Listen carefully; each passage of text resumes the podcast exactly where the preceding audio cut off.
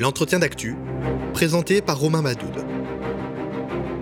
Pourquoi faut-il lever les brevets sur les vaccins? Avec Jérôme Martin. 18% de la population française a déjà reçu une première dose de vaccin contre le Covid-19 un chiffre en augmentation, mais qui reste plus faible que certains de nos voisins comme le Royaume-Uni ou l'Allemagne.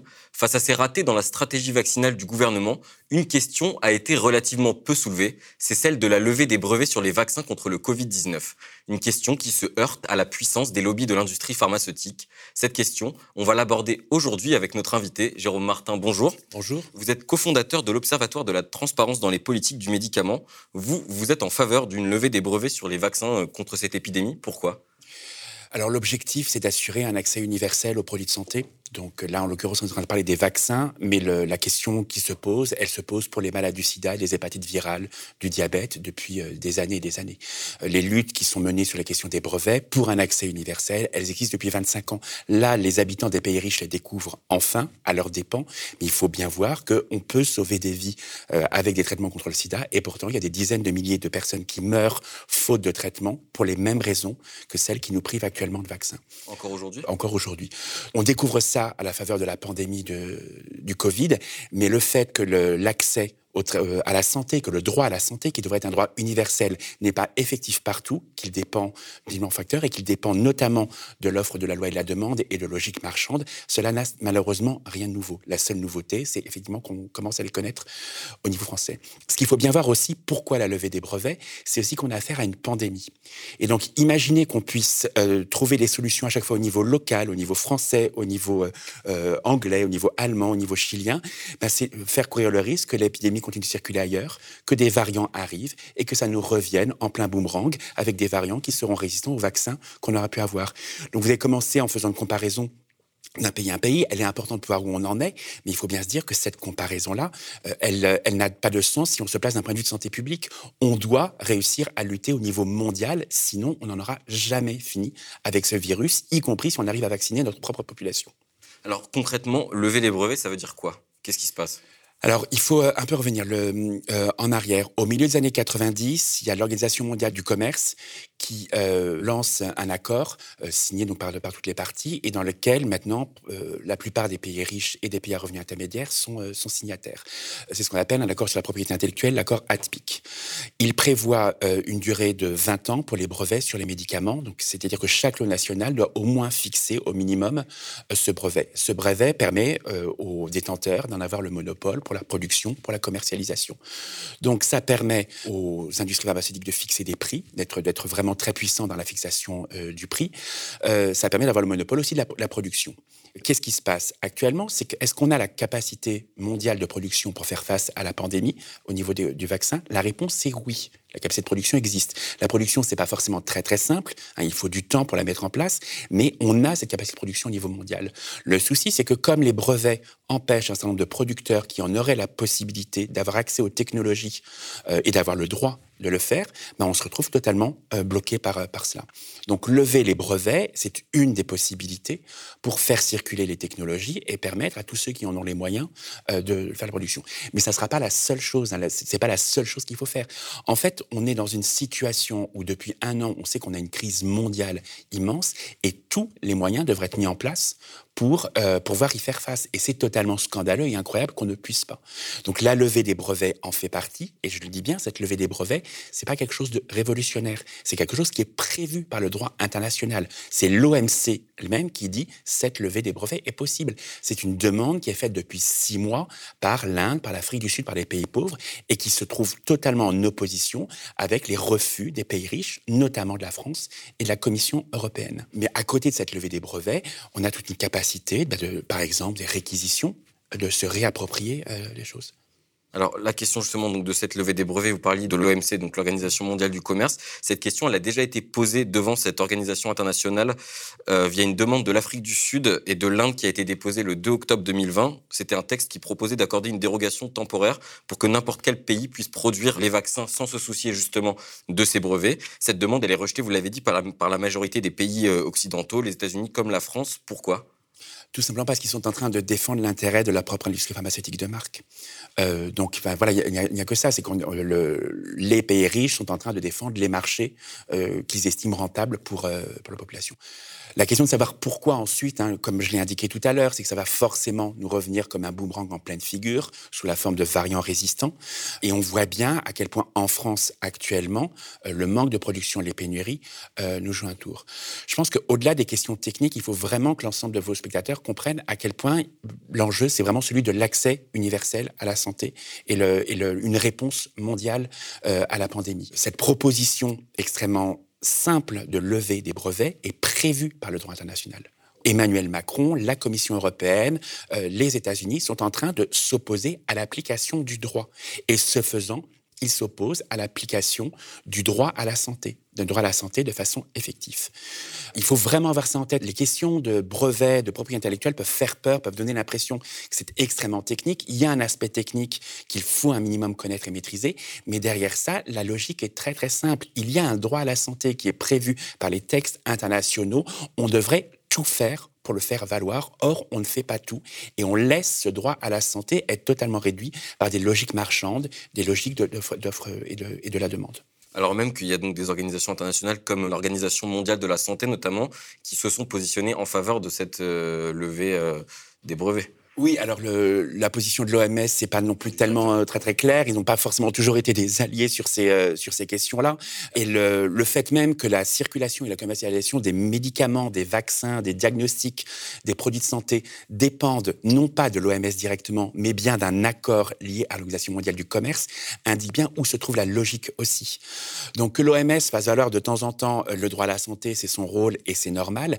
Mais malheureusement, on sait aussi qu'au niveau des euh, par exemple, au niveau des moyens qui sont donnés à l'OMS, elle reste extrêmement dépendante et des pays riches et de logiques privées, de l'industrie pharmaceutique, ce qui fait qu'elle ne peut pas jouer euh, le rôle qu'elle devrait jouer normalement en matière de droit universel à la santé. Alors justement, vous parliez de moyens, on va parler un peu d'argent. Donc les opposés à la levée des brevets, les opposants pardon à la levée des brevets, ils disent que en fait les brevets sont indispensables pour la recherche et l'innovation et que sans eux, en gros, on n'aurait pas les vaccins qu'on a actuellement. C'est un argument qui est opposé depuis 25 euh, ans par les défenseurs des brevets de la propriété intellectuelle et qui est un argument qui est totalement faux. C'est un argument qui est de l'ordre du mensonge. Euh, on... N'y aurait pas d'innovation sans argent public. On est en train de parler du vaccin Moderna, du vaccin Pfizer, du vaccin euh, BioNTech, vaccin AstraZeneca, il faut bien se rappeler, ce sont nos vaccins. Jamais les vaccins contre le Covid-19 qui sont homologués aujourd'hui dans les pays riches ou en Europe n'auraient pu voir le jour aussi vite sans la masse d'argent public qui a été euh, investi. Moderna, c'est par exemple 950 millions de dollars de euh, la BARDA, donc une, agence qui est liée au ministère de la Santé euh, américain. C'est l'argent public américain. Moderna, c'est associé au NIH, donc l'Institut de santé américaine. Il a bénéficié des infrastructures. Donc c'est pas que du soutien public par l'argent, c'est aussi du soutien public au niveau organisationnel euh, et logistique. La Banque publique d'investissement européen a financé à hauteur de 350 millions d'euros le vaccin Pfizer. Nous-mêmes, euh, chacun d'entre nous, donc on a financé par nos impôts, c'est notre argent, c'est notre santé, ce sont nos médicaments, nos vaccins. Il faut bien voir que la logique du brevet, elle est justifiée par le fait que euh, ces détenteurs auraient pris un risque et auraient investi. Mais on voit bien que là, aucun risque n'a été réellement pris. Ou alors, s'il a été pris, il faut que les choses soient transparentes. Il faut qu'on ait les budgets. Il faut qu'on nous dise combien euh, Moderna a réellement investi de son propre argent, pas de l'argent public. Pas l'argent public de soutien à la recherche, ou encore une autre forme de soutien qu'il y a depuis un an, c'est ce système de précommande. À partir du moment où on fournit l'argent de trésorerie par le système de précommande sans même savoir ce qu'on va avoir dans un mois, dans deux mois, dans trois mois, dans six mois comme type de produit, on assure un filet de sécurité au niveau des investissements des industriels qui ne peuvent donc plus du tout faire valoir un risque ou un investissement qui justifierait le brevet. Donc jamais dans la situation actuelle, le brevet dont on savait déjà avec l'exemple du sida, des hépatites virales, du diabète, euh, de la tuberculose, qu'il était illégitime et qu'il tuait, jamais ce système aujourd'hui avec la pandémie n'a montré à quel point il était illégitime par essence et à quel point il contrevenait totalement à le droit effectif euh, à la santé. Vous parliez euh, de transparence justement avec l'Observatoire donc euh, pour la transparence dans les produits du médicament. Vous, vous dénoncez le manque de transparence qu'il y a autour de tous les processus qui entourent le développement de ces vaccins contre le Covid-19. Tout à fait. Alors l'opacité, elle commence déjà au stade de la recherche fondamentale, y compris donc au niveau des subventions. Et nous, ce qu'on demande, hein, c'est qu'une euh, résolution prise par l'Organisation mondiale de la santé il y a deux ans soit appliquée partout. Elle a été traduite, on a réussi à obtenir sa traduction dans la loi française euh, il y a quelques mois, mais le décret d'application n'est toujours pas là. Et on doit pouvoir savoir combien euh, de subventions publiques un laboratoire dit privé a obtenu, combien il a réellement investi lui-même dans la recherche et le développement quelles sont les marges intermédiaires, de façon à pouvoir avoir une idée de la fixation du prix. C'est-à-dire qu'il est hors de question de continuer comme on le fait aujourd'hui à payer les produits deux fois. Je vous donne plusieurs exemples. Euh, on a une thérapie génique euh, pour une maladie très très rare qui tue les bébés. Cette thérapie s'appelle le Zolgensma. Elle est vendue par une filiale de Novartis 2 millions d'euros l'injection. 2 millions d'euros l'injection. Ce produit a été développé et découvert grâce à de l'argent public de l'INSERM, agence publique française, et grâce à l'argent du Téléthon, agent du caritatif, qui est en très grande partie défiscalisé, donc là encore de l'argent semi-public. Donc on nous demande, le laboratoire, par le système des brevets, nous demande de payer une deuxième fois et un prix totalement exorbitant, quelque chose qu'on a déjà payé. L'insuline a 100 ans. On fait les 100 ans de l'insuline aujourd'hui.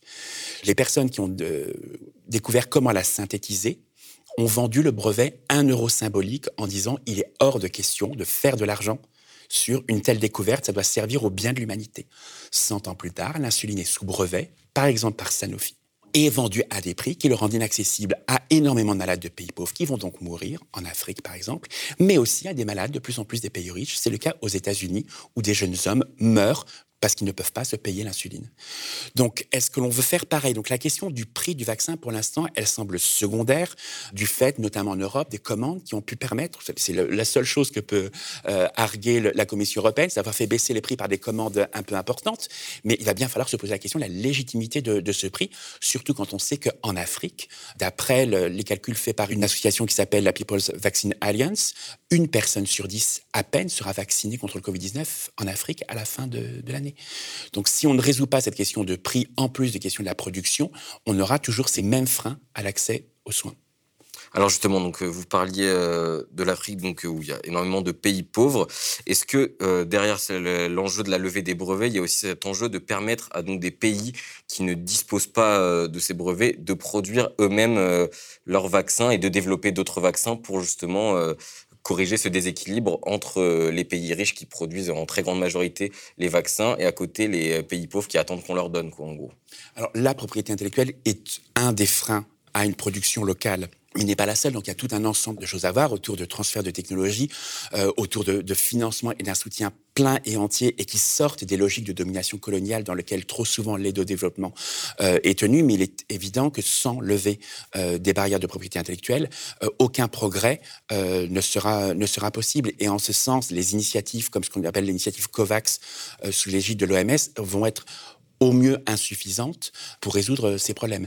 Ce qu'il faut bien savoir, c'est que de la production en Afrique, il y en a. Par exemple, il y en a en Afrique du Sud, mais le système de l'offre et de la demande fait que, ben, c'est le Wall Street Journal qui avait montré ça en, décembre dernier, ce sont les pays riches qui importent depuis l'Afrique du Sud. C'est-à-dire qu'au lieu d'avoir une production locale qui pourrait irriguer la région, la logique des tarifs et des prix fait que les pays riches peuvent payer plus cher et que donc le laboratoire va exporter à la Commission euh, européenne. Peut-être que vous venez de parler du mécanisme COVAX, peut-être que vous pouvez expliquer un petit peu pour ceux qui...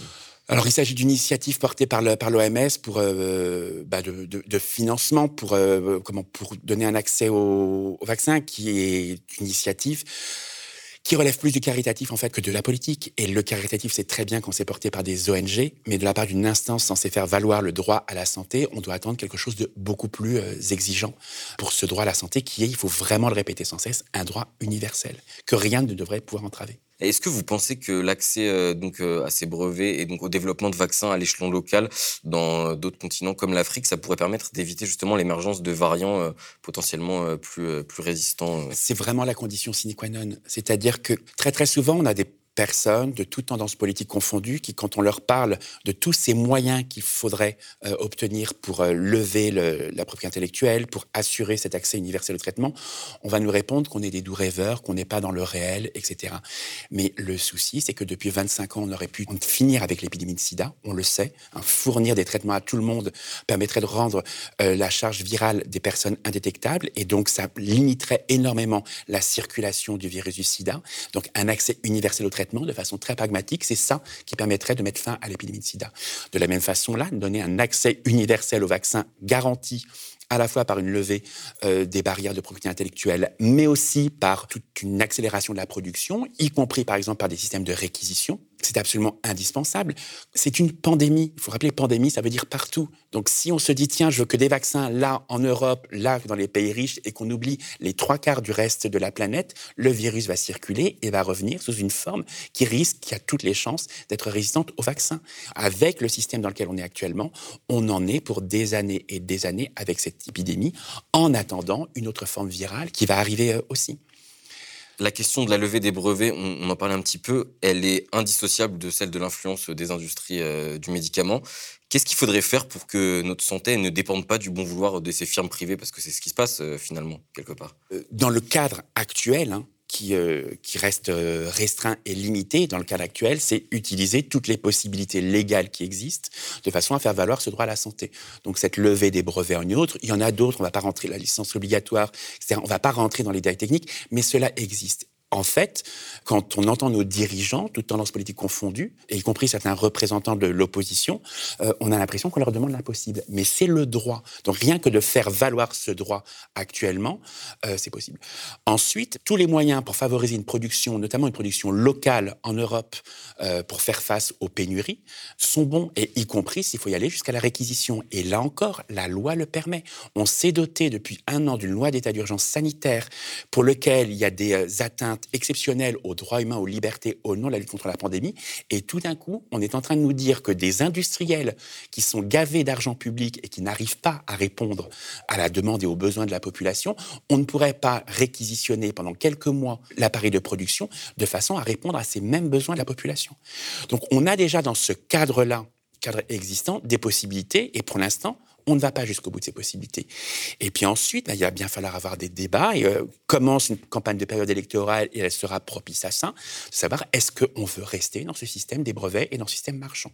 Et est-ce qu'on ne veut pas sortir à un moment ou un autre le médicament de cette logique marchande, par exemple par un pôle public du médicament qui, depuis la recherche fondamentale jusqu'à la commercialisation des produits, euh, prendrait en compte les besoins des populations, pas forcément sous forme de nationalisation, ça peut être aussi une socialisation, une participation des ouvriers euh, et, des, chercheurs, une participation des associations de patients, des représentants des usagers, euh, des scientifiques, donc c'est une forme inédite, socialisée, d'une production de médicaments. Ça, c'est évidemment à plus long terme, il faut y réfléchir maintenant. Et malheureusement, le contexte politique n'est pas très favorable. On aurait pu croire qu'avec un an d'épidémie, euh, mais cet an d'épidémie a amené la majorité euh, LREM à euh, saboter une proposition faite par l'opposition, donc ou bien les sénateurs PC au Sénat en décembre, ou bien la France insoumise en juin dernier, qui proposait de commencer à réfléchir à l'Assemblée nationale ou au Sénat à un pôle public du médicament. Vous parliez un peu donc des dispositifs qui existent déjà actuellement pour euh, accompagner la levée des brevets. Est-ce que vous pouvez développer un peu sur ces, sur ces dispositifs-là? Il ne s'agit pas réellement de dispositifs accompagnant la levée des brevets, ce sont des dispositifs pour permettre l'exercice du droit à la santé et de fournir les produits dont euh, toute la population euh, a besoin. La première chose à faire, c'est la transparence sur l'ensemble de la chaîne des médicaments. On a évoqué la question de la transparence des financements pour pouvoir faire le coup, mais la question de la transparence s'exerce sur un autre domaine. Euh, par exemple, dès l'année dernière, au moment où la puissance publique euh, française, européenne, internationale finançait cette recherche des vaccins, on était en droit et on avait même le devoir d'exiger la publication des protocoles d'essai et des résultats intermédiaires. De cette façon, on pouvait commencer à avoir, par exemple, une première idée de rapport bénéfice-risque qu'il allait avoir, anticiper les effets indésirables des vaccins, commencer à promouvoir la confiance vaccinale, euh, sans laquelle une campagne vaccinale, même si on augmente la production, euh, sera toujours euh, limitée. On pouvait aussi, avec ce phénomène-là, et je rappelle, ce sont nos vaccins, donc on était légitime à demander le secret industriel n'a rien à faire par rapport à tout ça. On pouvait aussi euh, avoir une idée à l'avance, dès juin-juillet dernier, des contraintes logistiques de production et de conservation des vaccins. Par exemple, les fameux congélateurs euh, très importants pour les premiers vaccins, pour le vaccin euh, Pfizer. Et donc, commencer dès ce moment-là à anticiper des lignes de production et de conservation et de diffusion. Ensuite, cette transparence qui est nécessaire sur tous les aspects de la chaîne euh, du vaccin. Comme autre moyen, donc, on a le soutien à la production. On a le gouvernement français qui nous dit depuis quelques mois que la production locale est en train de s'organiser en France. on l'avait annoncé pour mars, fin avril, c'est à peine en train de commencer. On se rend compte que d'une part, ce n'est pas réellement de la production, c'est du conditionnement. C'est quand même une étape euh, qui est importante et qui est compliquée, qui nécessite plein de contraintes techniques. Mais surtout, le format est celui simplement de la sous-traitance. C'est-à-dire que comme ça arrive dans n'importe quelle industrie, mais aussi dans l'industrie du médicament, quand il y a un marché qui n'est pas jugé intéressant ou quand le détenteur du brevet n'a pas la capacité de production, il sous-traite. Mais on le voit ça dans n'importe quel domaine. Donc les pouvoirs publics français sont en train de présenter ça comme étant une grande révolution, alors que c'est juste un accord commercial. La question se pose si l'intervention publique française est nécessaire pour ça, comme semble l'indiquer la, ministre de l'Industrie Agnès Pannier-Runacher. Dans ce cas-là, pourquoi ne pas avoir une industrie proprement publique? Pourquoi est-ce que l'argent qui serait nécessaire pour ces industries privées, je vous donne un exemple parmi les, les soi-disant producteurs locaux, donc il y aura Sanofi qui va conditionner un vaccin d'un autre en attendant d'être capable de produire le sien si jamais il arrive au bout de la chaîne de recherche. Alors que Sanofi reçoit depuis 11 euh, ans euh, au moins 150 millions d'aides publiques à la recherche, autant en matière d'aide publique à l'industrie, où ils ont reçu quand même 1 milliard 500 millions d'euros de, de soutien à la recherche. Ils ont supprimé 2800 postes de chercheurs sur le territoire français, et ils ont désindustrialisé, ils ont fermé des usines. Et là, on est en train de nous dire que tout d'un coup, la puissance publique devrait intervenir pour qu'on rouvre des lignes de production pour faire face à, la pénurie. Mais si c'est ça, dans ce cas-là, on réquisitionne, on s'approprie, et c'est de l'argent public, c'est notre argent, on a une gestion publique socialisée avec les syndicats de Sanofi, avec les représentants des usagers, avec, toutes les personnes, toutes les parties concernées, une gestion inédite. Et on ne présente pas euh, un simple contrat de sous-traitance qui est l'habituel euh, comme une solution, alors que ces contrats de sous-traitance permettent en fait aux détenteurs de brevets de contrôler le marché. Et donc, le problème de départ n'est pas résolu. Aujourd'hui, il y a encore beaucoup de méfiance euh, suscitée par les vaccins au sein de la population française, puisqu'on a d'un côté effectivement le problème de la distribution des vaccins, de la production, etc., mais le problème aussi de l'acceptabilité de ces vaccins euh, par la population. Et il faut dire que la suspension temporaire d'AstraZeneca il y a un mois, elle n'a pas aidé non plus. Est-ce que vous pensez qu'une plus grande transparence, ça pourrait aider aussi à ce niveau-là et dissiper les craintes euh, de beaucoup de gens qui n'ont pas envie d'aller se faire vacciner parce qu'ils ont peur des effets secondaires, etc. Oui, une plus grande transparence et puis une plus grande culture de santé publique, pas uniquement pour l'ensemble des citoyens, mais aussi pour nos élites, parce que ça manque réellement. Comment s'étonner que vous, moi, que les citoyens soient méfiants ou sceptiques sur un produit de santé qui a été développé en un temps si record? On peut saluer la prouesse scientifique et technologique, mais on doit aussi reconnaître qu'il y a un vrai souci. On est tous face à un dilemme. On veut une solution rapide et en même temps, le temps de la recherche et du développement pour avoir des produits efficaces et sûrs demande du temps. Donc ce dilemme-là, il faut le résoudre. Et on ne peut le résoudre que par un choix collectif. Et ce choix collectif, il doit être éclairé par la transparence. Donc comme je l'ai indiqué tout à l'heure, transparence sur les résultats intermédiaires des essais, mais aussi sur le protocole lui-même.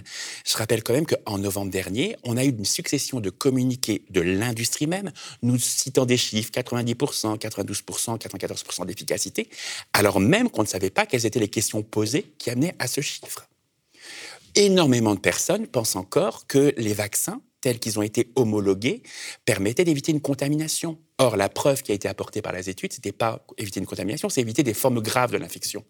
Il semble que là, avec le recul, et notamment dans des pays qui ont particulièrement bien vacciné comme Israël, ça ait aussi un impact populationnel en matière de transmission de l'infection. Mais au moment où ils ont été homologués, le seul intérêt qu'il y avait, je dis le seul, mais c'est évidemment un intérêt énorme, c'était d'éviter des formes graves de l'infection. Mais si l'ensemble du grand public, mais y compris des journalistes et y compris des représentants politiques, sont convaincus que ça empêche une contamination et qu'en fait ça ne le fait pas, bah forcément on crée la défiance vaccinale au moment. Donc là, il y a un, vrai problème de culture de santé publique, de transparence sur les protocoles d'essai qui a manqué. C'était aussi le devoir du gouvernement et des agences médicaments d'assurer euh, cette transparence. Autant il faut combattre la récupération politicienne de cette méfiance qui prend la forme du complotisme, d'un discours anti-vaccin agité par un certain nombre d'élites, mais on ne peut pas opposer euh, à une méfiance tout à fait légitime, simplement ça. Et je rajoute une chose, c'est quand je parle de manque de culture de santé publique, ce même dilemme-là, il s'est posé à d'autres périodes récentes. Dans les années 90, quand euh, les traitements contre le sida sont arrivés, qu'ils allaient sauver des vies, les malades du sida allaient mourir, il y avait des molécules dans les tuyaux, dans les recherches, les associations de malades du sida, Acte Paris en premier, ont milité pour que les gens aillent dans ces essais. Et quand euh, les homologations tardaient, ils se sont battus pour obtenir une mise à disposition rapide. Mais ils l'ont fait non pas comme ça, mais en exigeant les protocoles d'essai, les résultats, de façon à pouvoir alerter tout le monde sur le rapport entre les bénéfices et les risques, notamment les effets indésirables des traitements, et ils se sont battus, on s'est battu, parce que j'y étais à ce moment-là, on s'est ensuite battu pour que, alors même qu'on avait fait bénéficier l'industrie pharmaceutique d'une mise à disposition rapide, l'industrie pharmaceutique assure des essais ensuite et améliore les traitements en matière de nocivité et d'efficacité ensuite. Donc, on avait des modèles d'intervention pour résoudre. Alors, résoudre ce dilemme, c'est impossible, puisque la situation, elle est telle, on a l'urgence d'un côté euh, et on a le, temps de la recherche de l'autre. Mais en tout cas, pour aider à éclairer ce choix collectif, on avait déjà des modèles qui, euh, euh, qui existaient et de toute évidence, la puissance publique s'est totalement enfermée dans, un, dans une cellule de décision totalement coupée de, euh, des forces vives euh, et qui avaient une expérience sur ça. Merci Jérôme Martin d'être venu sur le plateau du Média TV. Donc je le rappelle, vous êtes cofondateur de l'Observatoire de la transparence dans les politiques du médicament. Merci. Merci à vous. Le média devient une coopérative. Alors pour garantir son indépendance, n'hésitez pas à devenir sociaux et à nous soutenir sur le médiatv.fr. Et pour ne rien rater de nos contenus, abonnez-vous au podcast.